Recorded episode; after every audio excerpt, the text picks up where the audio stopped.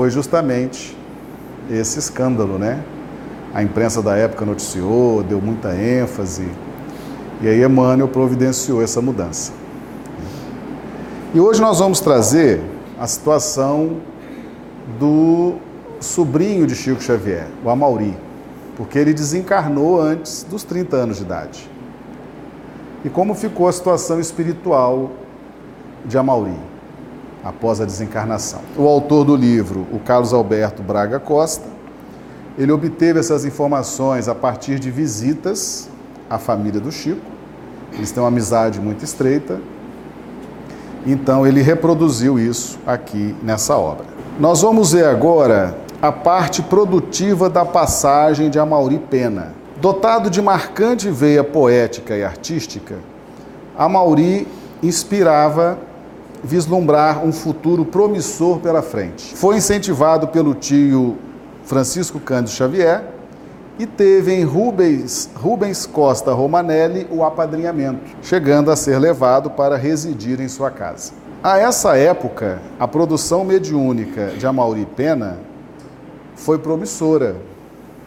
Sob a orientação de pessoas sérias, tornou-se instrumento para vários poetas do além-túmulo, dentre eles Camões, Tagore, José do Patrocínio, Olavo Bilac e outros parnasianos. Em sua, da sua lavra mediúnica destaca-se Os Cruzílades, ditado pelo espírito Camões, narrativa poética da história do desenvolvimento do Brasil. Então, realmente, a gente percebe que o sobrinho do Chico, o Amauri, tinha um potencial mediúnico muito interessante que poderia ter sido muito bem desenvolvido naquela encarnação. Infelizmente, grande parte da sua produção mediúnica se perdeu, como ele houvera se perdido nessa última encarnação. A doença do médium justifica, em parte, o motivo dos seus textos não terem sido amplamente divulgados pelo professor Rubens Costa Romanelli. Havia necessidade de proteger o jovem médium e hoje depreendemos que foi mais do que isso. Depois do escândalo envolvendo o tio Chico, só a eficácia do tempo para favorecer que a história fosse recontada, oferecendo lições para futuros protagonistas de novos romances. Eis uma das funções desse livro, do Calvário à Redenção, resgatando o passado em tristes e belas histórias. Agora, o autor traz a situação atual do espírito Amauri, como ele se encontra no plano espiritual. Em face das boas notícias que dão conta do soerguimento do espírito Amauri no mundo espiritual, depois de longo período nas regiões de arrependimento e reparação, nada mais justo do que publicar sonetos de sua lavra neste tributo dedicado àquela que foi a sua mãe, bem como a toda a família Xavier que aplaude o feito. Ao nosso Amauri Pena enviamos nossas preces e nestas páginas deixamos nosso preito respeitoso à sua alma, que no mundo espiritual prepara-se para as próximas lutas. Ofereço a todas as mães de Sabará e a Maria Xavier Pena.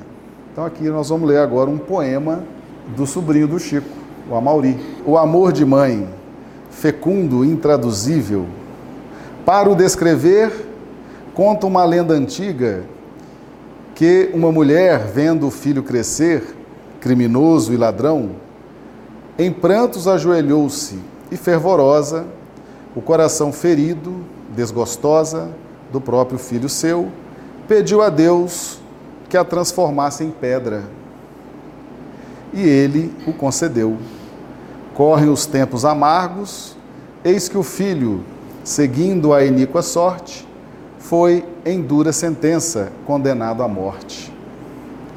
Era costume então matar o condenado, deixando-lhe tombar sobre a cabeça uma pedra pendida de uma corda fatal era cortada a corda e a pedra do suplício reduzia em uma massa informe o corpo do mísero mortal. Chegara o dia, então, de executar-se a bárbara sentença. Ó leis divinas, ó Deus, como é o destino. A pedra destinada ao assassino era a sua própria mãe, que alta, suspensa, pois pedra se fizera, aguardava o momento tenebroso de aniquilar de um golpe aquele a quem a vida e o sangue dera. Corta o carrasco a corda, a multidão que cerca o trágico patíbulo solta um grito de emoção. Enfim, a cabeça no topo, o criminoso cerra os dentes, trêmulo, medroso, sentindo o próximo fim. Deu-se então a cena formidável. Antes que a pedra enorme o réu matasse, com um grito de angústia, amor e dó, num estertor ela desfez-se desfez em pó. Poema de Amauri. Olha que beleza, né? Então, as notícias que o livro nos traz é que o espírito Amauri conseguiu soerguer-se no plano espiritual. Depois de longo período nas regiões de arrependimento e reparação. Então, em razão dessa, desse soerguimento, desse reequilíbrio, então agora este poema foi publicado. Mais um capítulo muito interessante desse livro, que traz vários aspectos da família de Chico Xavier. Realmente é um livro extraordinário, um livro que vale a pena e que eu recomendo como uma obra obrigatória na biblioteca de qualquer espírito.